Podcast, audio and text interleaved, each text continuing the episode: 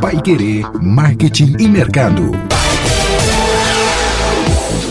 Olá, seja muito bem-vinda, seja muito bem-vindo você que nos acompanha nos nossos podcasts Pai Querer Marketing e Mercado. Mais um episódio por aqui e mais um com entrevista em diário. Hoje nós vamos ter mais um case de sucesso de uma empresa, eh, de uma área que a gente ainda não trouxe aqui, né? A área da beleza, a área da estética, que muita gente pode analisar e falar, ah, mas poxa, essa área convive aí, foi uma das primeiras áreas, né, que, que poderia fechar, poderia se manter aí fechada, afinal de contas tem outras formas de recurso e a gente vai trazer não só as dificuldades, como as adaptações e surpreendentemente as coisas novas, as inovações que têm surgido neste momento uh, com esta, esta área, né, que é a área da estética. Indiara é uma área, inclusive, que além de Londrina ter uma atividade muito grande da estética, tem cursos, né, e tem muitas profissionais que trabalham com isso. É, e nesses novos tempos aí que a gente analisou já essa cronologia do mercado de trabalho em outros podcasts, 2020 é uma área super em alta, né, muita gente trabalhando. Sim, é uma área que vem crescendo há bastante tempo, uh, não só da ala feminina feminina, mas da ala masculina também. Cada vez mais os homens e mulheres estão investindo na, na, na estética, na beleza, no cuidado pessoal. É um nicho de mercado que tem crescido muito, que tem muitas empresas bastante é, é, emergentes e relevantes e que nessa época da pandemia eu me atreveria a dizer que as pessoas tiveram mais tempo para se cuidar em casa, então, né? Já que as pessoas estavam em casa, não precisavam ir para o trabalho, elas também podiam se cuidar em casa. Mas, ao mesmo tempo, é um setor que demandou, dentro desse processo de gestão da mudança, se reinventar. Eu acho que a gente falou muito isso durante esse, essa questão da pandemia, desse novo normal, ah, mas como eh, a gente pensar e analisar um caso efetivamente de uma empresa que cuja base era contato físico, né, de trabalhar com massagem, limpeza de pele, drenagem, tudo, todos esses elementos de, da, da, parte de estética. Como reinventar um serviço desses? Como se manter no mercado? Como não quebrar, né? Como não desligar os colaboradores? Como não encerrar as atividades diante de um cenário em que todo mundo tinha que ficar em casa? Então, é, um empresário que está nos ouvindo, né, os nossos ouvintes que têm empresas dessa, é, dessa área, seja cabeleireiro, é, manicure, manicure, esmalterias. Barbearias, né? Barbearias, com certeza tiveram muitas noites de sono perdidas diante dessa, dessa questão da pandemia. E eu considero bem relevante a gente trazer aqui um caso de uma empresa que passou por isso e que sobreviveu e que está aí se adaptando. E é nesse ponto que a gente recebe aqui a Fernanda da, do Centro de Estética Cleide Posses para contar um pouco dessa história para a gente, né, Bruno? Isso aí, Fernanda. Vamos começar então e falar um pouco. Já vamos adiantar que o final é feliz, né, Fernanda? Para a gente ficar tranquilo nessa história. Sim. Vamos adiantar que o final é feliz. Uh, primeiro diz para a gente como é que começou o Centro de Estética Cleide Posses. É uma empresa de quanto tempo e qual foi o início dessa jornada aí? Bruno, o início da jornada foi com a minha mãe, como eu já disse, uma empresa familiar, né? A Cleide Postas é a minha mãe. Ela foi a nossa grande inspiradora. É, minha mãe é esteticista desde 1990. Olha. É, esse ano ela está completando 30 anos de profissão. Ela tem 50, 60 anos. Olha, 60 anos, que legal. Em 90 o cenário da estética era diferente, né? Bem diferente, Bruno. Muito diferente. As faculdades nem existiam, nem pensavam em existir ainda. Eram massagistas, esteticistas, faciais, né? Então minha mãe começou lá atrás com vendas de produto primeiro, sempre trabalhou com vendas, sempre teve muita facilidade com contato com o cliente, com venda, com marketing, ela sempre foi dessa área do comércio, né? E então começou lá em Sertanópolis, uma cidadezinha aqui do interior, né, do Paraná. Quero até mandar um beijo para esses clientes que são as nossas grandes riquezas, porque tudo começou por lá, né? Temos clientes da terceira geração, que é a avó, a filha, a neta, e já vai vir bisneta. Olha, as fiéis clientes aí do fiéis Centro Estética clientes. desde o começo. E são clientes até hoje, Bruno, você acredita? Olha, Olha que, que, legal. Maravilha. Isso é um legado bom de uma marca, né? Que transfere aí geracionalmente essa confiança, né? Essa, essa, esses advogados da marca, vamos Isso, dizer assim. Isso, né? transformar que... um cliente num advogado, num defensor. Fiel. E principalmente, né? A gente fala de, de de, de empresas que, familiares que passam a direção da empresa para os seus filhos. Você pensar que o, o, você é cliente de uma empresa, de mãe para filho, para neta, para toda a família, é algo que toda empresa gostaria de ter. E a gente já transita aqui logo no começo, Fernando, do que você está falando, em alguns cenários adversos, porque você diz que é, Sertanópolis é uma cidade né, próxima aqui de Londrina, região metropolitana de Londrina, pequena, e muita gente naquela época deve ter olhado para sua mãe, porque o cenário já não era tão favorável para estética, e olha, vai para Londrina, aqui não é lugar de você fazer isso não, porque não vai conseguir ganhar dinheiro.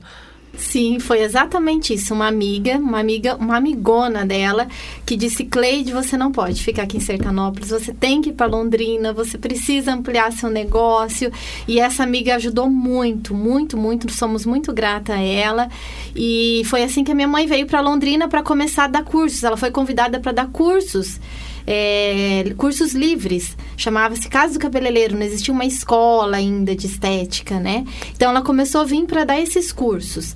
E foi se, foi se profissionalizando, foi crescendo, foi fazendo novos cursos, é, foi para fora do país trazer novidades. Logo em 1997 para 98 foi quando realmente ela aí montou um espaço dela aqui em Londrina, mas sempre também lá em Sertanópolis. E aí eu e minha irmã começamos, desde criança para adolescente, a mexer com cera de depilação. A mãe estava trabalhando, a gente estava ali junto. E também começamos a gostar da profissão, né? Então, quando minha mãe veio para Londrina, eu e minha irmã ficamos cuidando da clínica de lá de Sertanópolis alguns dias da semana. Foi assim a nossa trajetória até virmos todas para Londrina. E hoje a minha irmã nem aqui no Brasil mora. Ela é esteticista nos Estados Unidos né? Então é uma empresa familiar que está deixando o seu legado aí. Olha que legal, hein? É isso, você contou de forma rápida, mas aí pelas minhas contas foram quase 10 anos para sua mãe ter uma, né, uma história de sucesso já consolidada Foi. até montar a clínica, né? E aí, e quais as atividades específicas que vocês é, faziam, né? Eu vou colocar faziam para a gente ir contando a história conforme a cronologia, até março de 2020, quando a gente começou esse tempo da pandemia aí. As atividades reais que vocês faziam lá.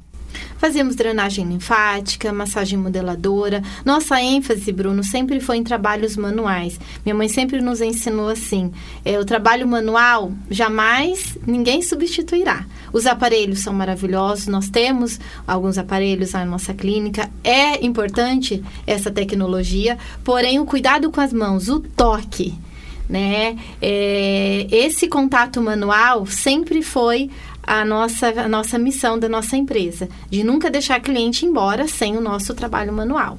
Legal, já é uma percepção de personalização do trabalho, né, Indiana? Personalização do atendimento, personalização do trabalho. E ouvindo a Fernanda, eu fiquei pensando da importância do empreendedorismo. Né? De contar, de ter um, o, como ela comentou na história, de uma mulher que acreditou no seu trabalho, que abriu uma empresa. E quantos ouvintes que estão agora ouvindo o nosso podcast têm essa mesma realidade? De um sonho, de, um, de, de uma independência Sim. financeira, de algo que fazia parte da vida cotidiana, né? Que tem aqueles casos, ah, eu sabia fazer bolo, aí eu fundei uma panificadora. Eu, né, tive, sempre gostei dessa área de estética, fui para o ramo de estética. Então, as empresas nascem dos sonhos das pessoas, nascem desse espírito empreendedor, dessa vontade de abrir uma empresa. E a gente viu como essa pandemia assustou um pouco as pessoas, né, no sentido de que, nossa, e agora como vai ser? E quantos casos de como o empreendedorismo ajudou as pessoas a saírem dessa situação. Eu estava observando, ouvindo o caso da Fernanda e lembrando de um caso que eu vi na, na, na televisão, que o, ele trabalhava como motorista de aplicativo, como devo uma baixa, ele passou a fazer quindins. Ele passou a fazer torta, o outro passou a fazer tortas salgadas, entregar na internet. Então, como esse momento né, que a gente está vivendo é, e, e, a importância de você ter esse espírito empreendedor, de você ter essa vontade e essa coragem que é você abrir uma empresa e você levar um legado. Né? É, provavelmente é, essa cerne, esse espírito empreendedor foi o que trouxe toda essa mudança e fez né, sobreviver nesses tempos da, da, da dificuldade aí que veio a pandemia. Fernanda, dentro das atividades aí, quem está ouvindo a gente pode falar, não, mas você tem uma empresa consolidada, já é um, né, um centro de estética, sua irmã mora fora do Brasil. Você não teve problema quando veio a pandemia, né? Obviamente, você ficou um tempinho fechada lá, as reservas eh, você conseguiu manter, e aí depois você reabriu. Foi bem assim a história, não? Não, Bruno, não é bem assim, né? Porque como já houve nos outros podcasts, ninguém estava esperando por isso, né? Só que, graças a Deus, nós tínhamos uma... uma já havia né, uma mudança aí no nosso sempre trabalhando com estética, mas nós fomos buscar o comecinho do ano passado, é, minha mãe foi para o México para buscar novas tecnologias e começou a trabalhar com uma nutrição celular. Uns produtos são, são produtos micelizados, são 100% naturais e são produtos de tomar, são suplementos, não são remédios, eles são extraídos da frutas, verduras e legumes. Então, nós já estávamos numa preparação, nós já estávamos nessa mudança, né? Nunca deixando de atender nossas clientes, mas nós já estávamos implantando na nossa clínica essa suplementação para as clientes. E por que, que vocês estavam tendo uma, essa outra visão de um negócio que poderia complementar ou ser um braço diferente aí das suas atividades? Bruno, é, minha mãe sempre diz que a, a, nossa cliente, o nosso corpo ele é um todo. E não adianta nada nós cuidarmos só externamente e interno a gente não cuidar. Vou te dar um exemplo bem prático. Tem um, um procedimento que a gente faz lá na clínica que se chama Derma Roller. É, esse procedimento é para induzir colágeno. Então, antes de, dessa visão, que nós, depois da nutrição celular, antes da nutrição celular, é, os resultados eram bons, sempre foram bons, porém eles não eram tão impactantes depois que as clientes começaram a tomar essa nutrição. Por quê?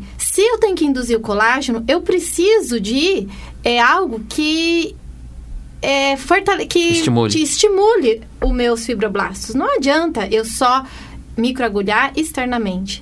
A, o nível hídrico de, de água da cliente, as suas vitaminas, os seus minerais, tem que estar tá tudo completo. Então, essa nutrição veio para nos ajudar nos resultados dos tratamentos, tanto corporais quanto faciais. É uma pele que a cliente toma muito mais água, é uma pele muito mais jovem, muito mais bonita. E esses produtos, eles têm vários, tem para várias patologias e para todos os tipos de pele, para todos os tipos de caso. Então, era, era já algo que nós já estávamos trabalhando, né? Já estávamos investindo tempo, viagens, congressos, conferências, para estar tá trazendo essa diferença aí no mercado. Então, a, o Centro de Estética Cleide Poças já estava, Indiara, numa fase de inovação aí, de complemento das atividades. De, de, de verificação de mercado, de, é. de verificar o que, que esse cliente precisa. A experiência dele. A experiência do cliente e não só olhar o negócio individualmente. Ok, eu trabalho com uh, alimentação, mas existe alguma coisa complementar que eu posso já trazer? Assim que nascem as mudanças nas empresas. É por isso que a gente precisa uh, trabalhar a gestão da mudança de uma maneira planejada, pensada. Né? Na fala da Fernanda, a gente consegue é, verificar uma análise do mercado, uma e tendência do, do mercado, também, né? da a jornada desse cliente, quais são os serviços que eu posso oferecer que serão além, que vão ajudar a sustentar o meu empreendimento, mas ao mesmo tempo também vão ajudar uh, o meu cliente a ter um, uma experiência de compra melhor. Olha, ok, a gente vai olhar a sua parte externa, mas internamente a gente também vai te ajudar em alguma coisa. Então, os, os negócios hoje é, e eu não falo só da questão da pandemia, mas as empresas na contemporaneidade, que no século XXI, precisam ter, o gestor precisa ter esse olhar ampliado sobre o seu negócio. É, aquilo que a gente já brincou aqui em outros momentos, assim, time que está ganhando não se mexe. Se mexe, sim. Se investe sim, se traz elementos que vão complementar, que vão fazer com que aquele cliente se fidelize, como a gente já comentou aqui na, na, na, no, na nossa conversa, que esse cliente vire um advogado da marca. Então as empresas precisam ampliar e as mudanças elas têm que nascer nessa constante análise do mercado. E o maior erro que os gestores cometem é achar, não, meu negócio está indo, está bem, está tudo lindo. E esquecem e de olhar o mercado, esquecem de olhar para o lado. A gente, eu sempre quando falo isso, eu brinco porque que, né, o Henry Ford parou de vender, porque ele não oferecia mais o que o cliente queria. Eles queriam um carro colorido e ele não queria vender carro colorido. E aí ele perdeu mercado. Então, estou usando um exemplo lá do Henry Ford, mas vale para hoje, porque hoje, se eu não fizer, o meu cliente vai acabar fazendo. O e meu concorrente vai concorrente. acabar fazendo. E pensar na jornada do cliente é exatamente isso. Por exemplo, a gente transfere para um, um uma oficina mecânica que seja. O meu cliente chega lá toda vez, ele precisa de um, um, reparo no veículo dele. Mas o que fez ele chegar até lá? Né? O que fez esse reparo e a prevenção desse trabalho e uma certa por aí vai. Uh, percebendo a Fernanda né, e o pessoal do centro lá de estética que a cliente chegava lá na, na clínica com uma demanda, uma necessidade, é você fazer uma aplicação e poderia estar tudo bem por aí. Exato. Mas não, mas minha cliente ainda ou ela pode potencializar esse meu trabalho, né, utilizando um outro tipo de produto, ou ela pode também ter um tratamento diferenciado. Então pensando o que faz o seu cliente chegar até onde ele vai, né? Para você fazer esse trabalho. Mas aí tava tudo beleza. A Fernanda, a Cleide, o pessoal lá do Centro de Estética estava aí no começo de 2020, novas ideias, tudo. Oh, 2020 vai ser o ano que nós vamos aplicar tudo isso e ter o resultado. Aí, num determinado momento, surge uma ideia de um coronavírus que está se espalhando aí no começo de março, né? Aqui, no, aqui no, na nossa região, principalmente. Como é que foi esse momento aí? Bruno, nós estávamos acabando de passar por uma reforma, finalizando. Reforma física mesmo, reforma lá no centro. Reforma né? física, né? porque é, nós queríamos pôr um, mudar algumas coisas. Uma arquiteta, uma designer foi lá, fez um projeto para nós. É, tínhamos mexido com pintura, estávamos nos preparando para fazer um coquetel de reinauguração. Olha! E comemorar os 30 anos de existência Centro de Estética Cleide Poças, né? Foi quando veio a notícia da pandemia. então, fomos para casa. É, eu e minha mãe, nós tínhamos viajar no dia 11 de março, se eu não me engano, um fim de semana daqui, dentro de 11 e dia 15. Então, nós já ficamos em casa em isolamento porque nós tínhamos de viajar e tudo começou lá em São Paulo, veio aqui Ah, tá. Você tinha acabado de chegar dessa viagem. Acabado de chegar dessa viagem e, né, a, a, os noticiários trouxeram que já tinha casos confirmados em São Paulo, então deu aquele pânico, e nós acabamos ficando em casa, então um pouco antes, né? Mas nós um olhou para a cara da outra e falou: Nossa, vamos ter que se reinventar. E agora? E agora? Bom, né? vocês pararam primeiro porque vocês estavam viajando, mas daí a clínica ainda ficou uns dias a lá. A clínica porque... ainda ficou uns dias com as meninas, que eu tenho várias colaboradoras lá: nutricionista, acupunturista, cabeleireira, a outra massoterapeuta. Então as meninas continuaram e nós em casa. Mas continuaram por mais uma semana, mais ou menos, depois fechou tudo mesmo. E aí veio a grande, a, a, grande bênção do Senhor, que eram nossos produtos. Né? Nós começamos a gravar live. O primeiro contato, a primeira coisa que nós pensamos foi fazer contato com as clientes para saberem como elas estavam. Afinal de contas, são clientes de muitos anos, como eu já expliquei. É, além de ter uma amizade muito grande, todas são muito importantes para nós. É um negócio bem intimista, né? Todo mundo fica muito amigo ali, as clientes fica, passam isso. e muita intimidade de muitos anos, porque é uma área que eu preciso preciso de ver a cliente, né? Sem Sim. roupa. Eu acho que nessa é, área a gente observa contato, né? muito aquilo no marketing que a gente chama do marketing boca a boca né? É, de tá um falando para outra, eu fui, gostei, falo para outra. E tem muitas empresas que têm até a pandemia, né? Porque na pandemia essa questão ficou um pouco, pouco atribulada, mas é muito comum dentro da área de marketing a gente ter empresas que pautam praticamente todo o empreendimento, né? Todo, toda a pulverização da clientela no famoso boca a boca, que é de graça e ao mesmo tempo é chama. Confiável. E é bem confiável. Você vai confiar alguém que te indique, né? Uma barbearia, um, um bom restaurante. Olha, eu estou. E como, é como a gente faz, ah, eu gostaria de comer alguma coisa diferente. Alguém me indica? Então a gente confia muito nas outras pessoas. E dentro do marketing isso é muito comum. É, eu acho, a, o que eu acho muito arriscado é a empresa só ter isso, mas eu já vi várias empresas que a gente atendeu que tinham é, é só pautada. Como é que você trabalha a sua empresa? Ah, é só aqui um chamado chamando o outro. Funciona. Né, até a pandemia que veio bagunçar um pouco essa questão, mas de via de regra as empresas até têm ótimos resultados fazendo isso. E essa relação próxima de vocês se manteve?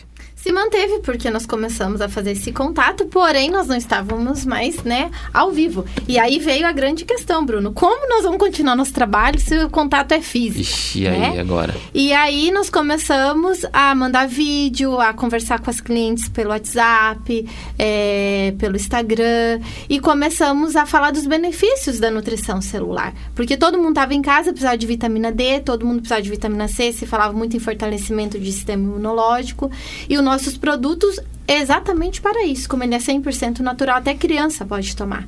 Bebê, lactantes, todos podem tomar.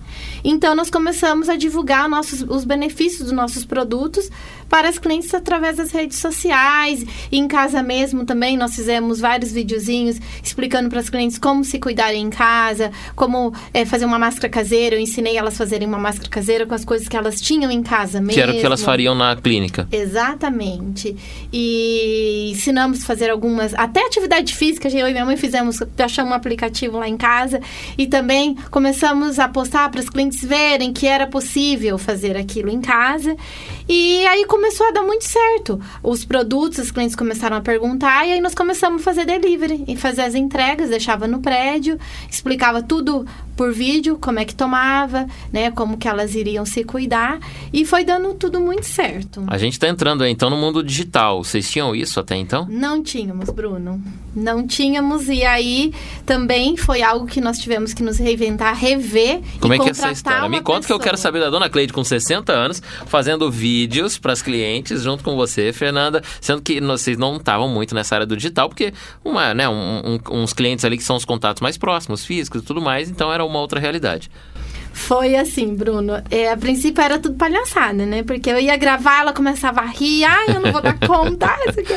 Mas aí eu fui comprar, comprei pela internet, comprei uma... uma Um ring light, uma luz, uma igual essa que a gente tem aqui. Uma luzinha, começamos a improvisar. Fizemos do quarto de hóspede um escritório. Como ela diz, a minha empresa Né? Se transferiu para dentro de casa. transferiu para dentro de casa. Ela se sentiu a empresária e começamos a gravar assim, com pouca coisa, né? Mas precisamos de depois também profissionalizar um pouquinho e contratamos uma pessoa para cuidar do nosso marketing digital, uma pessoa que cuida das nossas redes sociais, porque o negócio começou a fluir, né? E como te disse, né, é uma empresa familiar, então tivemos que quebrar alguns paradigmas, mas graças a Deus minha mãe é muito inovadora, muito para frente, é, gosta de novidades, se arrisca, vai para fora do país, volta, é uma pessoa muito ativa e ela faz jus aos produtos que ela toma. Ela Olha mesma fala.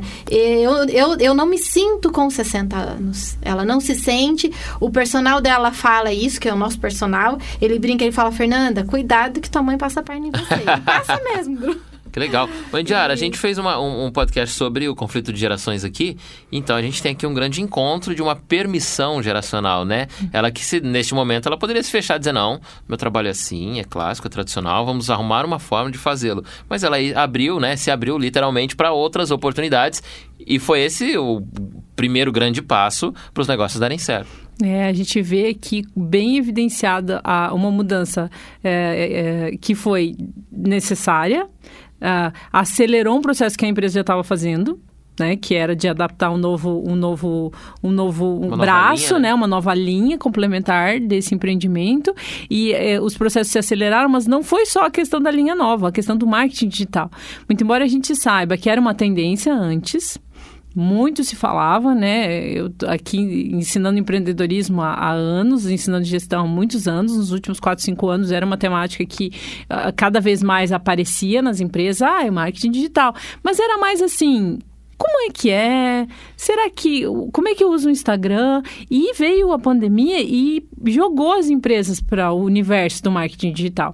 Tanto que os dados mostram hoje que um dos setores que mais contratam é marketing digital. E a gente observou isso por causa da pandemia e também no ramo de. Nós estamos vivendo a questão da- das eleições municipais.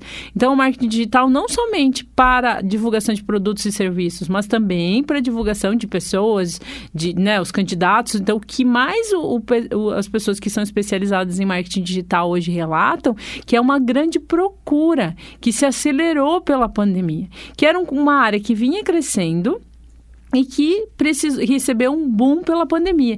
E aí você comentou sobre essa adaptação. É, a gente enxergou isso muito nas redes sociais. É, influenciadores digitais da, da- da terceira idade, né? Até então, da melhor idade, eu gosto de dizer. A gente não tinha isso, né? A gente vinha, via mais popularmente influenciadores digitais, jovens, eh, criança, e aí a gente teve vários casos de influenciadores digitais, né? É, eu estava lendo recentemente que até o, o Boticário está lançando uma linha de influenciadores digitais de pessoas com mais de 40 anos. Então é um nicho de mercado que cresceu e a adaptação foi necessária. A mudança veio para todo mundo. E é, eu acho interessante a gente pensar nesse exemplo que a gente está tratando aqui, que é o, o aceitar e abraçar um novo cenário. Né? A gente percebeu que as empresas que demoraram mais para abraçar novas ideias, que demoraram mais para acertar, aceitar novos cenários, ah, não vou investir em marketing digital, isso aí vai passar acabaram ficando e os concorrentes fizeram. Então, eu acho que é um exemplo muito válido do que a gente tem com relação à reação da empresa e a adoção de novas práticas. Às vezes nem é por escolha, é por necessidade, mas foi um caminho para a empresa se reinventar. Os mais reticentes perderam mais tempo, né? Mas o Fernando, a gente está falando aqui exatamente, estamos na linha da mudança, né? Na linha do momento da mudança. Uh, a gente falou até agora das relações suas, é, de vocês com as clientes e com as novas oportunidades, mas teve a equipe, né? Como é que foi conversar com a equipe? Dizer, olha, a gente não vai voltar agora, tá mudando. Como é que foi esse momento aí das meninas que trabalham com vocês? Olha, uma a gente suspendeu o contrato, duas na realidade, uma até hoje ainda não voltou, e as outras são colaboradoras. Então, elas, todo mundo estávamos todos na, na, na, no mesmo barco, na mesma tempestade. Porém, eu falei para elas, fiz uma reunião online e disse assim: meninas, é o seguinte, todos estamos na mesma tempestade, mas cada uma tem que saber o que quer, o que quer remar e como quer remar. É. Né? Então, nós vamos para frente, nós vamos seguir todas as orientações. E aí já começava a vir, Bruno, uma, uma volta. O prefeito começou a querer falar, ó, tal época, lembra que falou vai voltar, depois fechou de Recuou, novo. Recuou, sim. E aí veio uma, né, os IPIs vieram várias normativas para para os cuidados, né? E uma das normas era aquele, aquela máscara de acrílica, né? Uhum. Porém, é, já que iria voltar, tinha que voltar com alguns, né? Com alguns, foi um sinal de que daria já para retornar às atividades, mas tinha que ter os equipamentos de proteção individual. Sim. Porém, Bruno, essas máscaras acrílicas não encontravam para comprar facilmente. É, as que nós encontrávamos, é, sempre as autoridades diziam que era para deixar para as áreas de frente, né? De linhas de hospital, médicos e tal. E precisava disso. Então, eu, como sou muito curiosa e gosto de sempre aprender as coisas mais difíceis, tem uma amiga que sempre diz que eu gosto de muita coisa que dá muito trabalho. Os desafios, né? Os que desafios. são os mais chamativos. Eu fui aprender a fazer essa máscara na internet com folha de acetato e consegui comprar pela internet, pela, por, por, uma loja que me entregou online em casa. Comprei os EVA, comprei as, os, os paraneuzinhos e comecei a fazer as máscaras. Você foi fazer, então, o equipamento. Para poder voltar à atividade. Para poder voltar. E foi muito interessante porque eu comecei a, a divulgar, falar para minhas amigas e todo mundo começou a me pedir. E passei para várias colegas de profissão, para todo mundo estar tá voltando. Eu acho que isso foi, assim, uma é, como que eu explico, um grande impulso, porque nós sentíamos é, protegida e também passava uma proteção para a cliente. Nós pensávamos assim, nós precisamos ter um jeito que as clientes se sintam seguras para frequentar a nossa estética. Né? Só o álcool gel, só a, a o tapetinho, aquele sanitário lá, é, só a máscara normal, é, só touca, só luva, para nós isso não era o suficiente. Nós queríamos mais. Nós queríamos que ela se sentisse assim, é, exatamente segura, como se ela se estivesse na casa dela. Um grande momento que a gente estava nesse tempo que estava tudo fechado, eu cheguei a conversar com amigos da área da economia e tal, era exatamente o medo. Falou assim: olha, não é só abrir, reabrir as portas, é trazer segurança para que as pessoas possam vir até né, comprar o meu produto, usar o meu serviço e possam sentir seguras, porque havia esse medo mesmo da gente sair de casa. Isso a gente está falando de, de março para abril ainda, né? Logo no começo.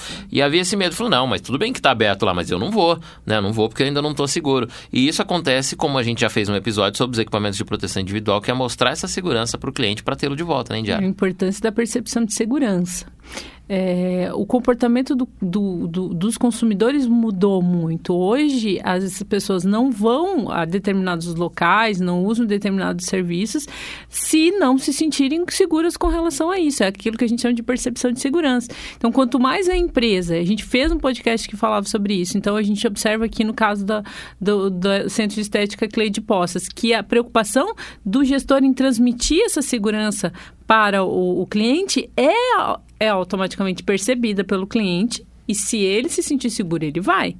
efetivamente usar aquele serviço ou não. Então, é, e, e, e você pensar quem é o cliente né? Quem é a persona que vai a um centro de estética? É, você tem diferentes faixas etárias, você pode ter pessoas da melhor idade, pessoas que passaram por cirurgia, que gestantes. Então, assim, pessoas que estão em tratamento de saúde. Né? A gente, eu, eu, eu li um artigo há um tempo atrás do impacto né, que você ter, por exemplo, pessoas que passam por tratamentos muito invasivos como câncer ou, ou perderam, tiveram que fazer mastectomia, né? Outras cirurgias. Outras cirurgias. Você ter a, o, o, o aporte estético, né? A peruca para o processo de perda de cabelo na, no caso do câncer, é, a, a, reconstrução mamária ou fazer uma, uma, uma tatuagem. É, esse artigo que eu li né, para um trabalho que eu desenvolvi na área de, de saúde falava sobre que, por exemplo, você fazer massagem em pessoa que está fazendo tratamento de câncer não é igual a você fazer em quem não está passando. Então, a gente sabe que esse tipo de serviço não é só uh, para beleza, né? Eu costumo brincar que quando os meus alunos falam para mim assim, ah, é, é só para questão de beleza. Não, é para questão da saúde, né? Então, a questão da saúde tem que ser importante. Então, o, qual é a proposta de valor que a empresa traz? Se é voltada para a questão da saúde. Então, o, a pessoa só vai efetivamente ir para esse tipo de serviço se ela se sentir muito segura de que a empresa é uma empresa confiável, senão o cliente não vai. Sim, vale ressaltar, Indiara, muito bem colocado, é, que lá no nosso centro de estética nós não somos, como eu disse, estética e bem-estar. Né? Eu sou formada em massoterapia e essa é a minha área de trabalhar com pós-operatório, até de cirurgias vasculares, de cirurgia é, plásticas, de outras cirurgias também e dores. Né? Então, o pessoal em casa, Bruno, ficou com muita dor, porque empregada não foi mais, a, a, a, a, esposa tinha que cuidar do marido, trabalhar, cuidar do filho, lavar a louça, limpar a casa. A rotina mudou tudo. A rotina mudou e trabalhar e não tinha os equipamentos próprios para ela sentar, para ela poder ficar no computador. Estava no meio de um processo de... No meio do processo. Então, nós percebemos também que elas queriam retornar logo, mas também não se sentiam seguras. Então, por isso que eu disse que, né, eu fui buscar, fui atrás e até fiz, fizemos coisas diferentes também. Fizemos uns kits, porque logo começou a esfriar, lembra que deu uns dias bem frio? É, além dos materiais descartáveis, eu fiz um kit de venda de óleos, é, sapatilha de lã, aquela sapatinha bem, bem fofinha, e mantinhas. Eu fiz esses kits e lacrei, personalizei. Então, aquele kit ninguém mais usava, era lavado e só era somente para aquela determinada cliente. Porque são clientes que não, eu não tenho muita rotatividade lá de clientes novos. Até tenho as clientes novas, mas as que iriam me procurar nesse momento, é as que já as estavam, fiéis, as fiéis, é. né? Você então, deu uma então, percepção de segurança exatamente para elas. E deu certo? E deu muito certo. Deu muito certo porque elas iam lá e falavam: Nossa, aqui dá gosto de vir.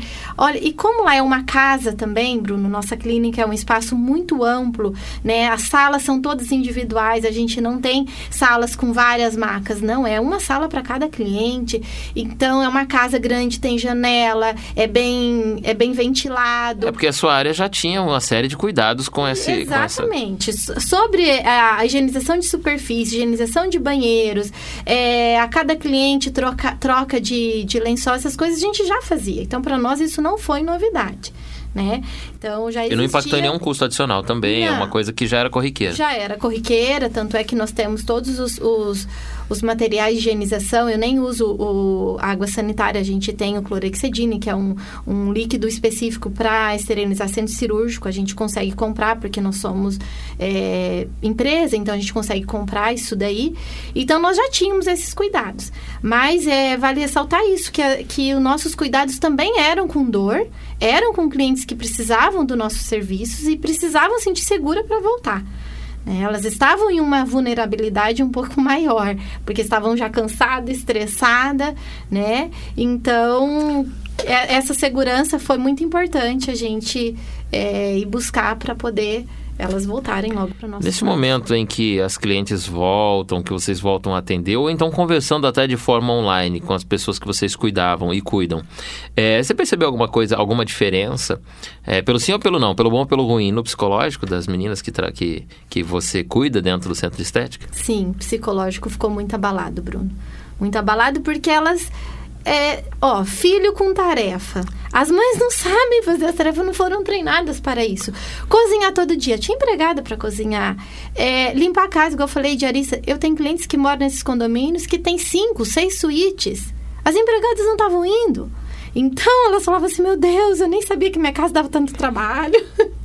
então isso mexeu com o psicológico delas. E, e o que elas me procuravam era assim: as mensagens eram assim: Preciso muito de vocês, preciso muito das suas mãos, mais do que nunca, socorro, me ajuda.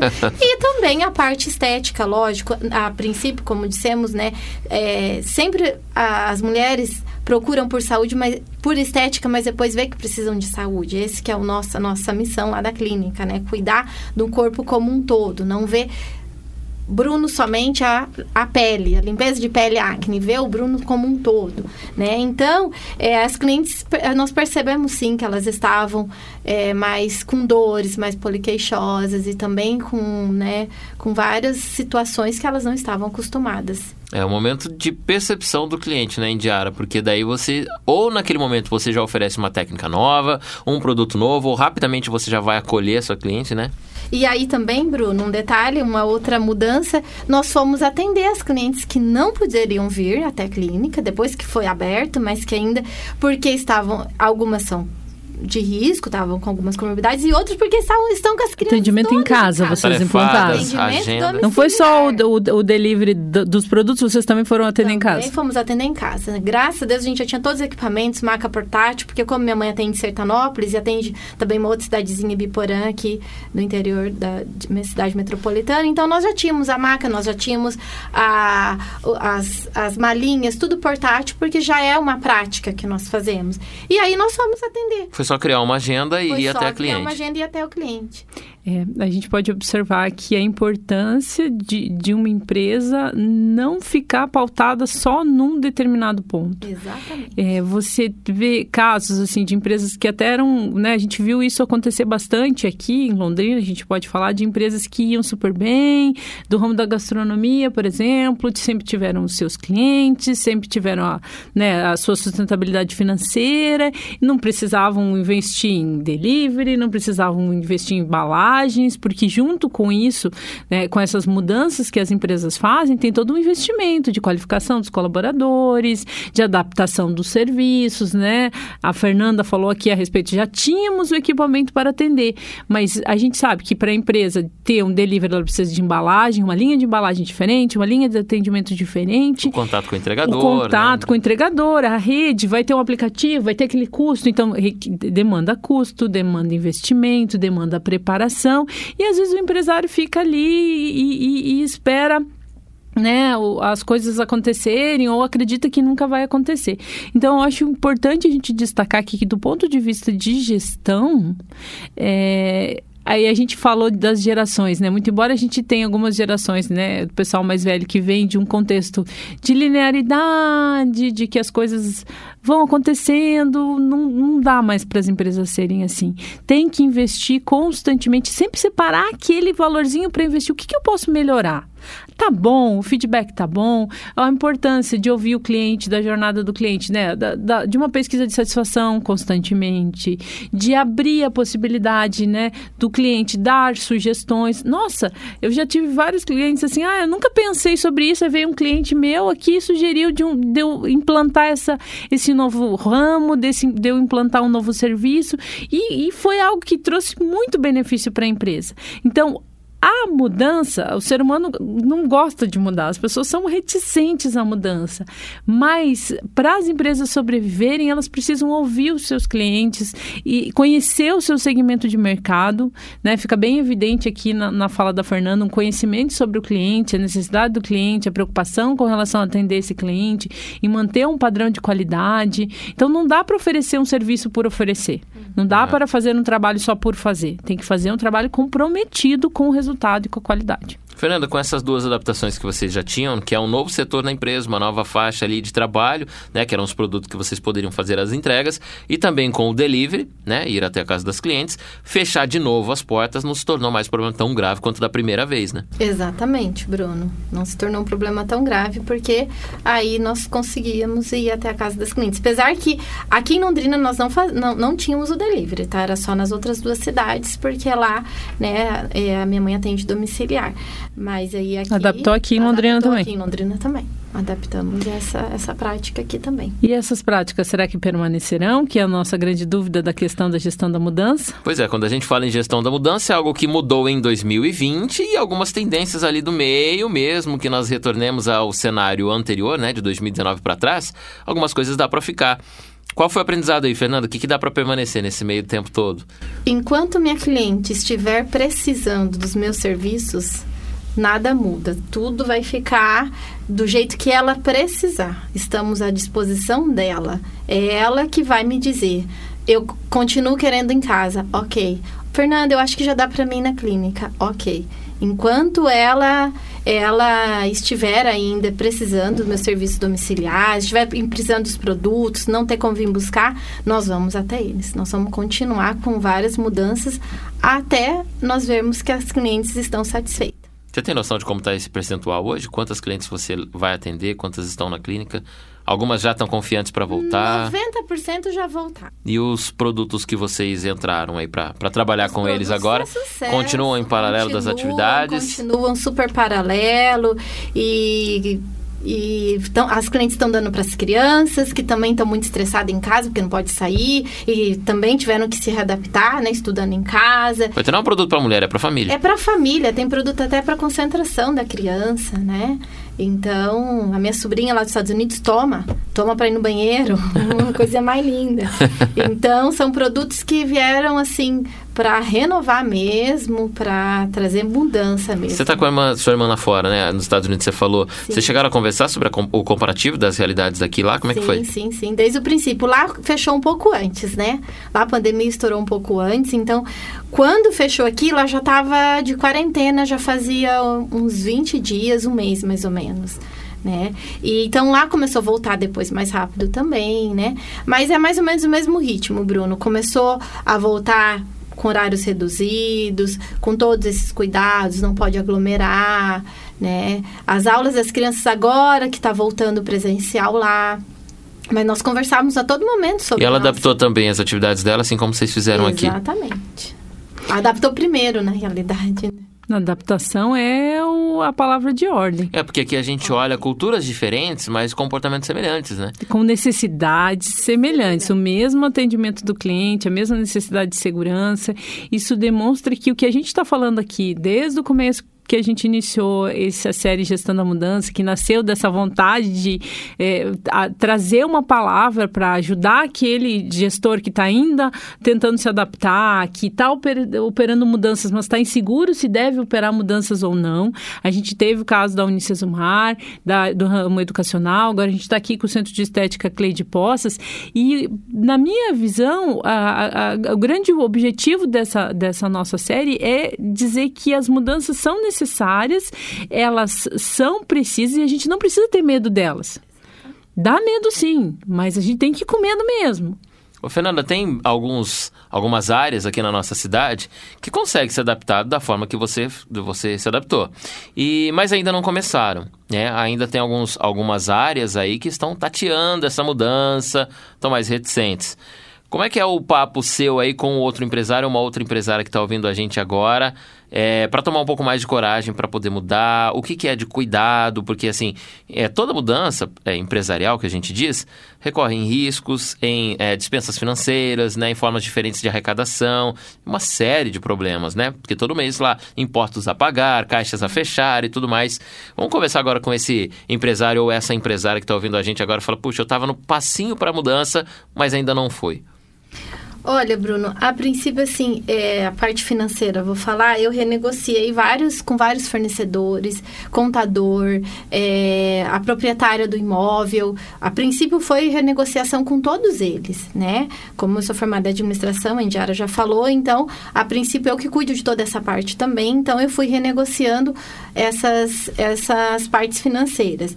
E a questão da, dos custos realmente existem, né? Porque a gente acaba gastando muito mais produtos e tal. E é, para nós continuarmos é, atendendo bem com qualidade, tem que mudar. A mudança, como a Indy já falou, a mudança, ninguém gosta de mudar, né? Mas a mudança tira, vem o medo, mas o medo tira a gente da zona de conforto. Então, quem tá com medo, se arrisque, porque vale a pena. Quem não se arriscar neste momento agora, quem não começar, já ficou para trás. É aquela história que se você não fizer, o seu concorrente vai fazer, vai fazer, vai fazer né? Vai fazer. Você, você, chegou a analisar, esquecemos de falar essa parte da concorrência, chegou a analisar como é que estava o cenário em Londrina, sim, se alguém estava voltando? Sim, Bruno. Como, minha, como eu disse, minha mãe é professora de cursos de estética, né? Várias alunas e várias profissionais amigas que tinham centros de estética também há muitos anos, Cleide, não aguento mais, olha, tá difícil e tal. Aquelas tiveram que não, negócios que não sobreviveram. Que não... É por isso que é importante as lições, né, de dar esse exemplo do que a Fernanda está falando, de ter de se arriscar. Se arriscar.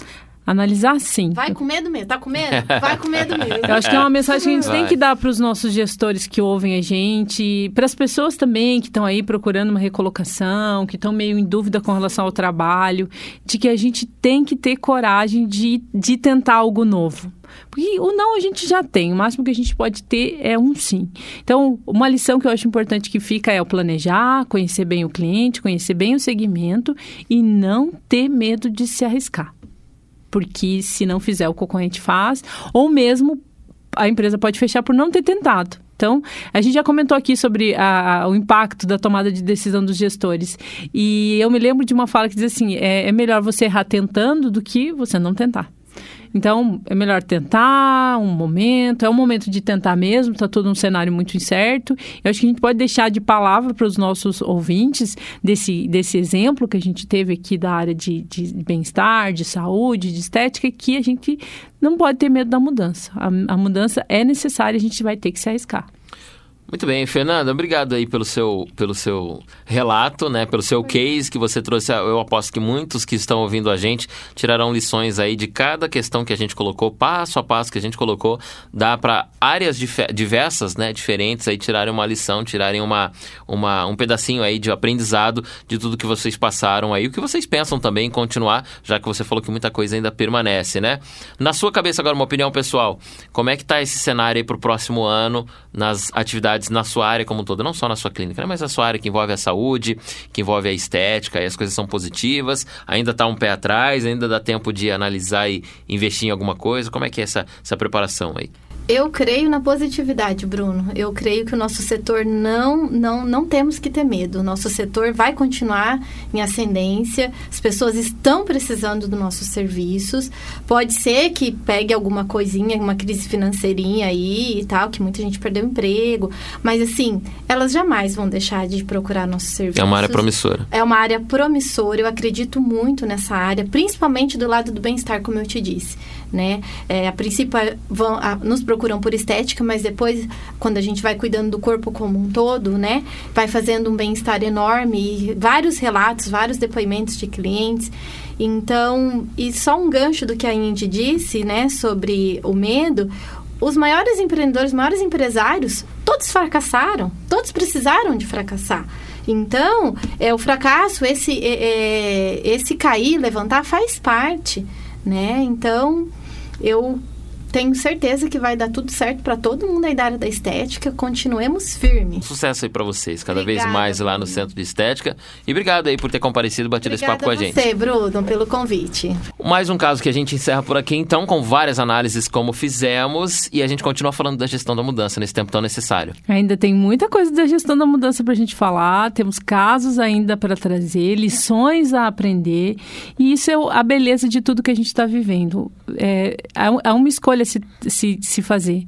É e a gente tem que escolher nos tornarmos ainda melhores e aprendermos muito com ah, o que está acontecendo. Então, acho que a cada caso que a gente traz, a gente agradece a Fernanda, né, ao professor Carlos e outros convidados que a gente está aí, né, para trazer é, o aprendizado desse momento único que a gente está vivendo. Não é fácil, não é fácil, mas a gente se inspira nesses casos de, que as pessoas se reinventaram, que continuaram perseverando para nos motivar e nos energizar a continuar seguindo em frente. A série Gestão da Mudança com entrevistas vai trazer aqui mais outras áreas. Temos áreas da mecânica, da alimentação, aqui hoje a área da estética. Uh, vamos falar com outros profissionais da saúde também. Tudo isso para trazer exatamente exemplos de como nós podemos fazer algo diferente, né? Ou como nós podemos pensar diferente nesse tempo. Por isso, estamos falando da gestão da mudança. E na próxima semana, às três da tarde, temos mais um episódio. Queremos você aqui novamente conferindo com a gente mais um bate-papo no Pai Querer Marketing e Mercado. Você é o nosso convidado, esperamos por você. Até lá.